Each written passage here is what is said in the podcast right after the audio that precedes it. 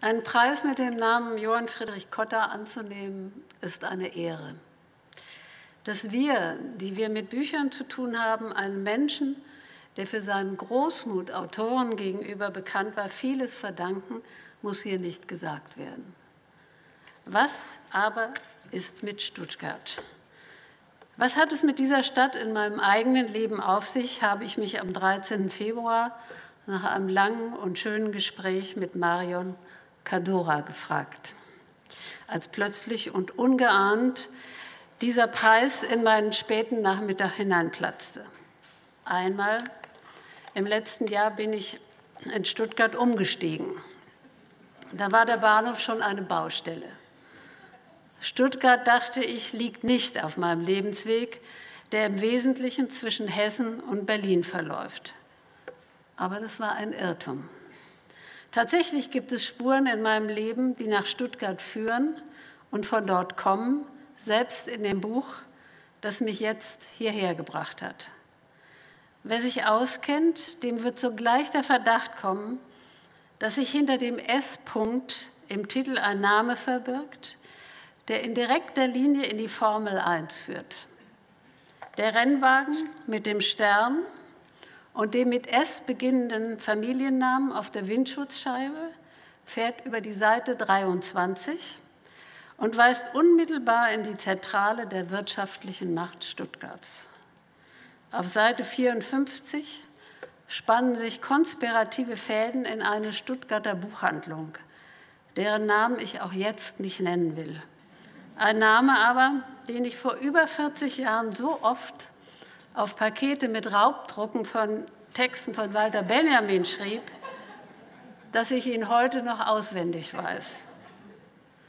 Gegen Ende des Buches auf Seite 137 kommt Stuttgart noch einmal undercover ins Spiel.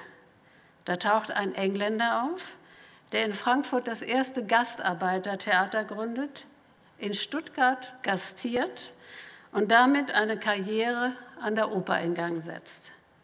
Damals war ich zum ersten Mal in Stuttgart. Heute, wenn ich vom Umsteigen absehe, ist es das zweite Mal.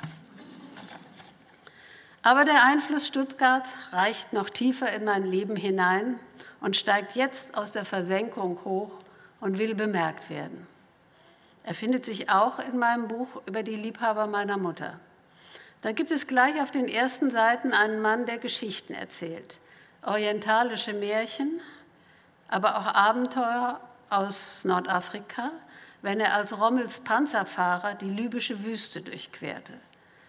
Der Sohn des berühmten Wüstenfuchs, der aus kriegstechnischen Erwägungen zum Staatsfeind wurde, dieser Sohn entscheidet sich Jahrzehnte später als Oberbürgermeister, drei andere Staatsfeinde in Stuttgarts Erde zu betten, weil die Feindschaft auf dem Friedhof ende. Vor Rommels Panzerfahrer aber gab es meinen Vater, der in Stuttgart fliegen lernte und in Hallen, die es heute noch geben soll, an Flugzeugen baute oder sie reparierte, wenn er mit Bruchlandungen auf der Teck niedergegangen war. Wenn er nicht über Stuttgart und der Schwäbischen Alb Kreise zog, saß er in der Technischen Hochschule im Hörsaal bei den Architekten. Und von dort brachte er einen Satz mit, den er mir als einziges Vermächtnis seines kurzen Lebens hinterlassen hat.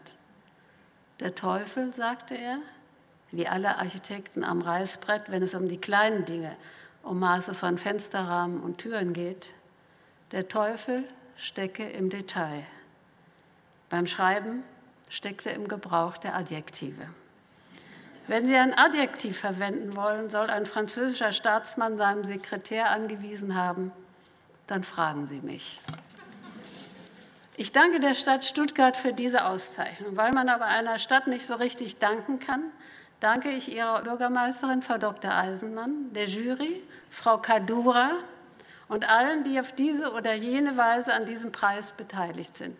Ich danke Claudia Schmölders für ihre maßgeschneiderte Worte, mit denen sie unbehelligt von Zeit und Lebensgeschichte meine Arbeit im freien, im literarischen Raum ansiedelt. Dass dieses Buch bemerkt wurde, verdanke ich neben der Arbeit des Verlages auch vielen Freunden, Freunden wie Ingrid Kasunke, die die Arbeit an dem Buch auf langen Spaziergängen begleitet und an seiner Verbreitung gewirkt hat. Und immer wieder danke ich meiner langjährigen Lektorin Katharina Rabe, die mit unbestechlich klarem Blick den Teufel stets dort aufgespürt hat, wo er sich verborgen hielt. Vielen Dank.